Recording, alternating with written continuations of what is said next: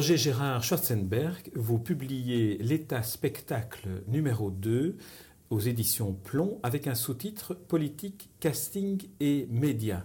Alors, euh, première question, euh, ce volume 2 euh, suit le volume 1 qui date d'il y a plus de 30 ans, je ne veux pas vous vieillir euh, exagérément, mais qui date d'il y a plus de 30 ans. J'ai le souvenir de l'avoir lu et il me semble que, en fait, ces deux ouvrages, lorsqu'on les confronte l'un à l'autre, montrent que l'évolution de la société a été vertigineusement plus, plus rapide qu'on ne le pense. Est-ce que c'est un sentiment que vous pouvez partager et commenter? Oui, tout à fait. Alors, le premier euh, État spectacle date de 1977, j'étais un peu gamin quand je l'ai écrit tout de même, et maintenant, 32 ans après, donc, euh, l'État spectacle 2, parce que euh, le phénomène s'est notablement aggravé, amplifié. C'est-à-dire la transformation de la politique en spectacle, et j'ai voulu décrire ce phénomène et aussi essayer de trouver les solutions pour y remédier. Alors, vous partagez ce livre-ci, l'État spectacle numéro 2, en euh, casting et médias politiques. Alors, on va d'abord commencer par le, casting des hommes politiques. En couverture de votre livre, nous avons une série de, personnes qui, entrent dans, différentes typologies, qui vont de Kadhafi à Nicolas Sarkozy, en passant par Poutine et Barack Obama.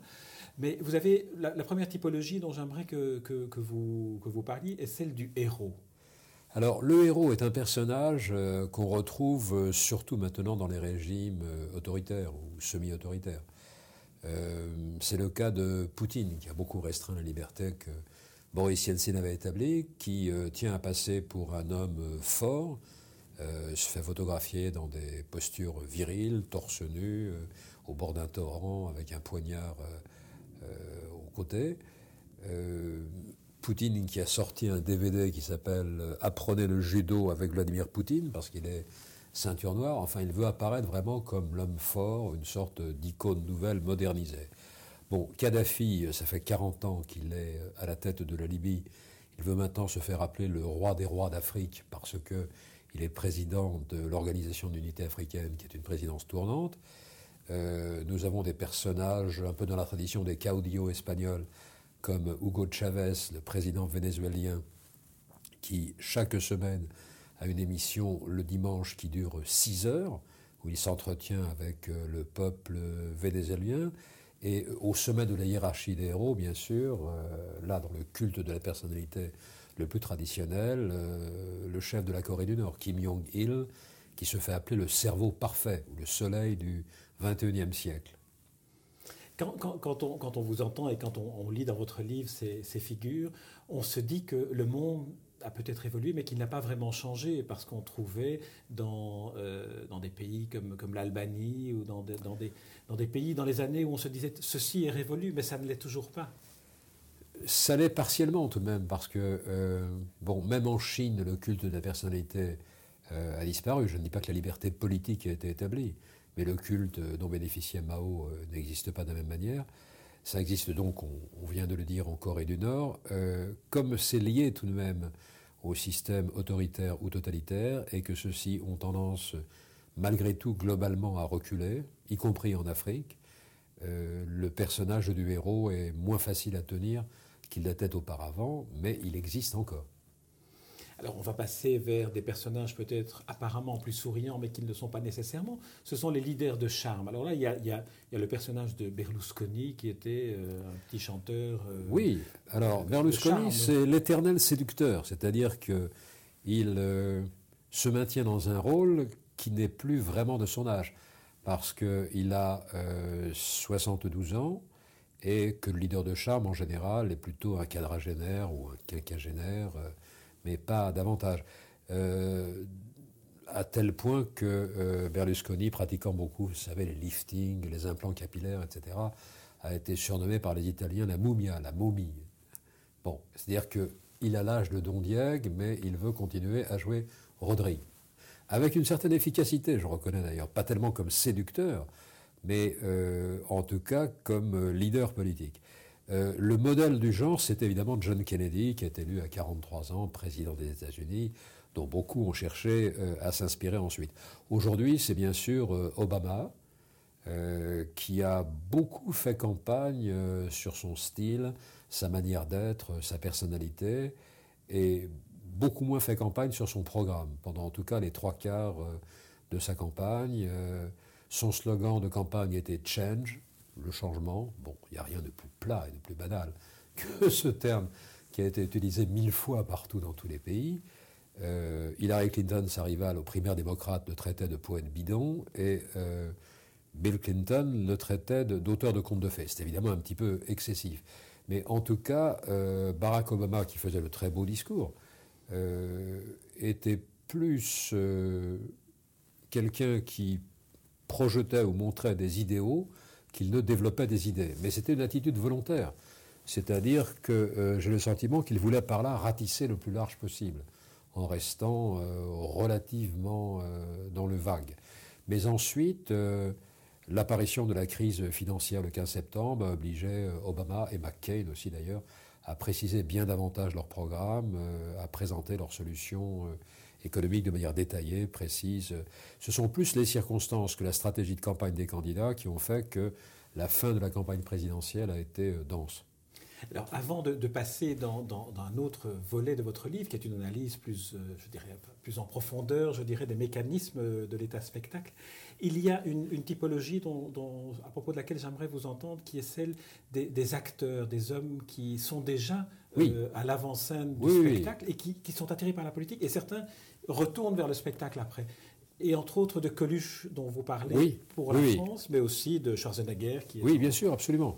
C'est un phénomène qui, alors comme euh, souvent vient des États-Unis, euh, bien sûr Reagan a été acteur, chacun le sait, avant d'être président. D'ailleurs, il a dit dans son autobiographie, je me demande comment on peut être président sans d'abord avoir été acteur.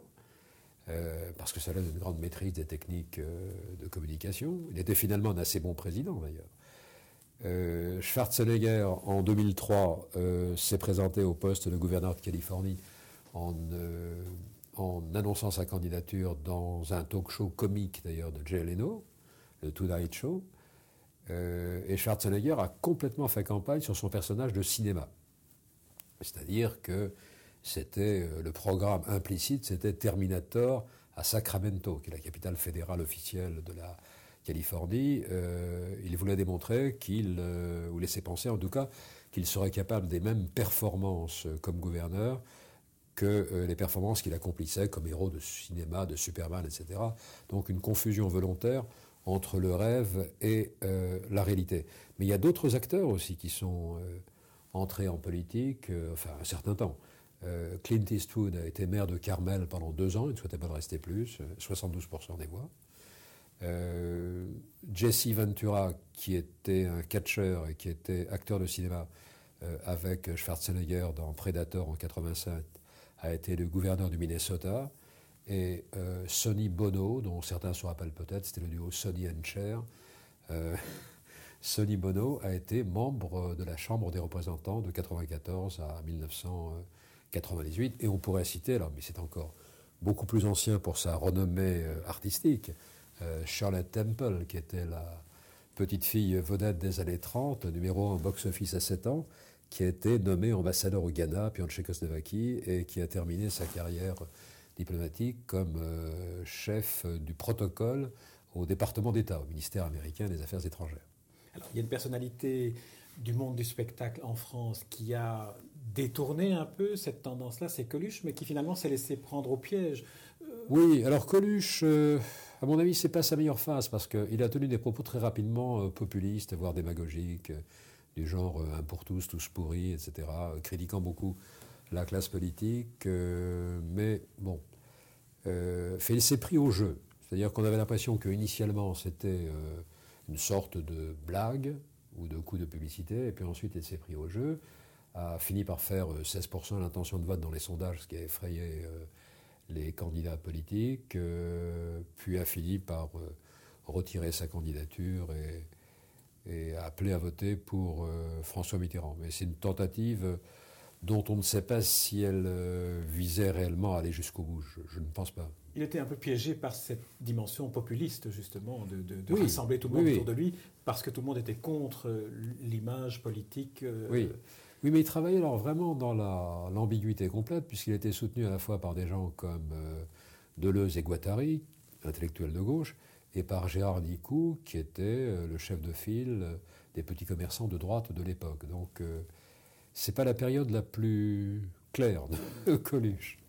Alors dans la partie plus analyse, disons, et parce que là il y a une partie portrait qu'on vient d'évoquer, alors il y a une partie analyse dans laquelle finalement la démonstration que vous faites est qu'il faut à un moment donné, si l'on veut arriver à une citoyenneté réelle, morale, éthique, sortir de l'état spectacle. Alors quelles sont, quelles sont les, les, formules que vous proposez? Vous envisagez notamment l'éducation comme étant un des fondements oui, je crois, de la citoyenneté. Je crois que l'éducation est souvent à la racine des choses.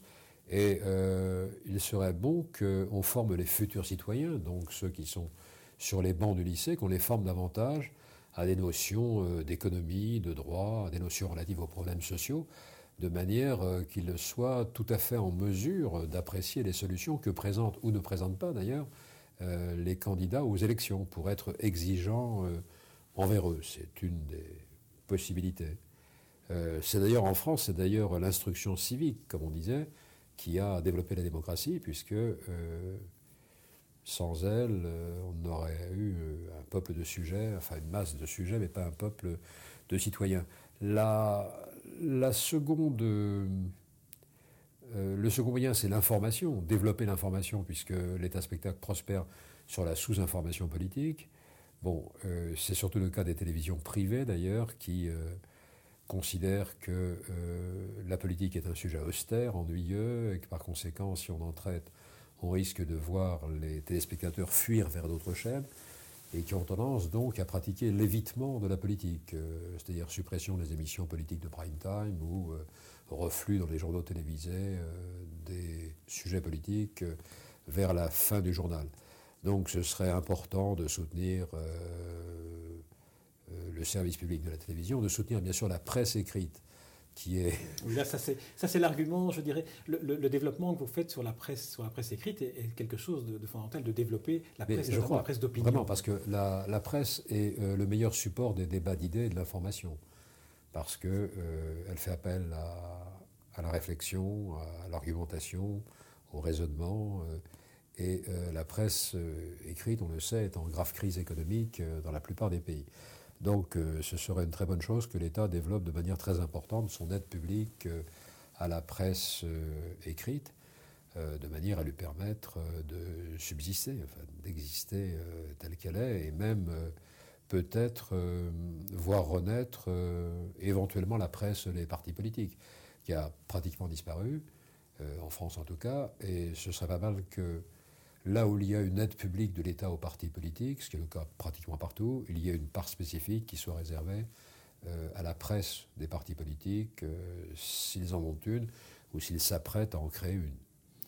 Et puis le second, pardonnez-moi, le second élément qu'il faudrait développer, c'est l'implication c'est-à-dire permettre aux citoyens euh, de n'être pas réduits au rôle de celui qui se borne à déposer tous les 4 ans ou tous les 5 ans un bulletin dans l'urne, euh, et puis qui après est laissé de côté. Il faudrait établir ce que Mendès France appelait déjà en 62, vous vous rendez compte, la démocratie de participation, qu'on appelle démocratie participative aujourd'hui, qui permet aux citoyens de participer à l'élaboration des décisions, notamment au plan local par euh, les budgets participatifs, euh, les forums participatifs, les référendums locaux, les conseils de quartier, etc.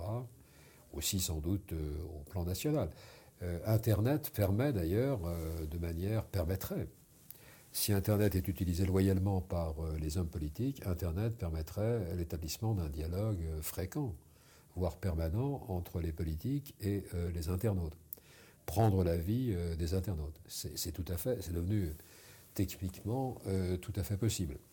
Vous citez l'exemple d'ailleurs des consultations qui ont été faites lors de la proposition de, constitution européenne. Oui, tout à fait. La consultation tout à fait. publique s'est faite par Internet. Euh, absolument. Le référendum euh, en France de, pardon, de mai 2005 sur la constitution européenne a donné lieu à l'ouverture de blogs, de nombreux.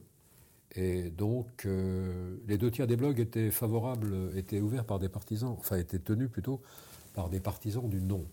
Parce qu'ils considéraient que leur point de vue n'était pas assez représenté par les médias qui en France étaient tous pour le oui. Enfin, j'étais pour le oui, moi aussi d'ailleurs, mais euh, simplement pour dire qu'au plan technique, il était intéressant de voir que, euh, en dehors des médias les plus importants, euh, des citoyens, seuls ou se groupant souvent, arrivaient à s'exprimer via Internet, à débattre, à contrebalancer un peu l'influence des médias les plus consacrés c'est intéressant. C'est l'esquisse d'une sorte de journalisme citoyen aussi, comme on dit parfois. Euh, avec Internet, euh, chacun peut, enfin, potentiellement chacun peut devenir euh, chroniqueur ou rédacteur, à condition d'en avoir les qualités, et à condition aussi de pratiquer avec, en s'inspirant de la déontologie des journalistes, c'est-à-dire en recoupant les sources, en vérifiant les informations, etc. Car hélas, sur Internet circulent tout de même pas mal d'informations euh, erronées ou approximatives, euh, des rumeurs. Bon, ça c'est un peu la rançon euh, du genre. Mais en tout cas, pour en revenir à Internet et à la démocratie, Internet permettrait de consulter plus fréquemment les, les internautes, enfin les citoyens internautes. En, reliant maintenant Internet et ce que vous préconisez comme soutien à la presse écrite, est-ce qu'il n'y avait pas là un potentiel inouï dans Internet au départ qui était essentiellement un support écrit et donc qui aurait permis à justement développer l'écrit? Or, on aperçoit maintenant, et vous le soulignez, que la web TV commence à supplanter déjà l'écrit et donc l'écrit disparaît. Absolument. Alors, je suis tout à fait d'accord avec vous. Quand on pense Internet encore aujourd'hui, on pense écrit. Écrit sur un écran, mais écrit. Bon. Or, euh, se développent sur Internet les sites de partage de vidéos, qui ne sont pas sans intérêt, mais enfin, euh, les vidéos qui sont euh, diffusées, postées, comme on dit, ne sont pas très différentes des, spots qu'on voit sur les télévisions, notamment pour les spots de publicité négative qu'on a vus sur les télévisions et qu'on a vu ce coup-là aux États-Unis sur les sites de partage de vidéos. Et puis, il y a, comme vous le disiez très justement, les web télé, souvent web télé gouvernementale ou web télé de tel ou tel ministre, euh, pour mettre l'actualité gouvernementale en image, mais en image essentiellement, euh, plus qu'en texte. Auparavant, c'était des billets assez courts, des textes, des conférences de presse écrites. là, c'est en image l'actualité gouvernementale. Donc on risque d'aller vers l'équivalent de ce que font les télévisions. Là, il n'y a pas de progrès, il y a c'est la Comme même une Chance, une chance manquée, on dirait presque. Parce qu'il y avait, il y avait cette possibilité que, l'écrit revienne à la, au premier plan grâce à Internet, notamment dans la capacité donnée aux, internautes d'écrire et donc de formuler dans, dans, un, dans, une phrase et dans un exposé écrit leurs idées, donc de les développer davantage. Et là. Oui, on a l'impression que. Que Internet aussi, euh, comme vous le disiez, euh, s'ouvre à l'image autant qu'au message, voire parfois euh, plus d'une certaine manière. Donc, euh, mais c'est d'ailleurs souvent le fait des politiques qui, euh, qui gâche un peu le système. Euh, parce que la manière dont les politiques se servent d'Internet est tout de même un petit peu biaisée. C'est-à-dire que, bon, ils, je ne dirais pas qu'ils font semblant, mais ils prennent un peu la vie des internautes, mais pour l'essentiel, dans une campagne électorale, c'est un message, ce sont des messages plutôt qui tombe du champion vers ses supporters de manière verticale. Il n'y a pas tellement de remontée euh, de la base euh, vers le sommet. Donc ça ne change pas les choses de manière euh, décisive. Pour, pour, pour, terminer, j'aimerais qu'on vienne vers, vers, vous en tant que comme, enfin, homme politique. Vous avez été un homme politique de premier plan, vous avez été député européen, vous avez été ministre de la Recherche, vous avez participé à plusieurs gouvernements euh, en France. Est-ce que le, les observations que, que, vous avez faites en tant que, je dirais, euh, dans cet observatoire de la vie politique est un spectacle 1 et puis 2, est-ce que ces observations-là ont, ont, modifié votre comportement par rapport au contact avec le citoyen, au contact avec la presse euh, modifié, oui, parce qu'en 77, je, débutais vraiment complètement en politique, donc c'est un peu différent. Euh, depuis, bon, j'ai occupé les fonctions que vous avez dites, j'ai aussi occupé des fonctions de maire. Et ça, vraiment, c'est une fonction de grande proximité. On est au milieu des problèmes et au milieu des gens, ce qui est très très bien. Vraiment très très bien. Et euh, sinon, ben, j'essaie de me comporter, euh, de mettre en application les idées que je défends, bien entendu. Donc, mon idéal a toujours été mendésiste, si je peux dire, l'exemple de Pierre Mendès France. Mais si vous voulez, ce qui est dans ce livre est au fond euh, lié à cette action politique euh, que j'ai, c'est que euh, la plupart des personnages, enfin la majorité des personnages que je, que je décris, je les ai rencontrés personnellement. M'étant très longtemps occupé de la commission des affaires étrangères, donc je les ai rencontrés personnellement, que ce soit Lula, Chavez, Kadhafi, enfin beaucoup d'autres qui ne viennent pas à l'esprit immédiatement, Poutine. bon. Et c'est intéressant de, de voir, d'avoir un contact direct. Euh, on, voit on voit mieux encore. On jauge mieux. C'est vrai que dans ce livre, c'est pour ça qu'on a commencé l'entretien en parlant de, certaines personnalités que, vous évoquez. C'est vrai que vous parvenez chaque fois à les mettre dans un, dans, un, dans un environnement politique, un environnement de communication, qui finalement permet aux citoyens lecteurs d'un livre, parce que c'est sous forme de livre que vous avez choisi de, de développer cet observatoire finalement de, de l'état spectacle, cela permet de, de, bien percevoir comment, comment fonctionnent ces, ces hommes politiques. J'ai été frappé par exemple par les, les trois instruments que, que vous citiez, le spinning, le, la maîtrise de l'agenda et le storytelling pour, des hommes politiques. C'est inouï de voir comment, euh, finalement, l'agenda de la presse est décidé au niveau ah des hommes politiques tous les matins. Oui, enfin, par, par dans certains pays. Par Sarkozy, il essaye vraiment, oui. il réussit assez bien. Tony Blair réussissait assez bien aussi. Aux États-Unis, moins, je crois qu'ils n'y arrivent pas Ils ont essayé, enfin. Nixon, Clinton euh, ont essayé. Reagan aussi.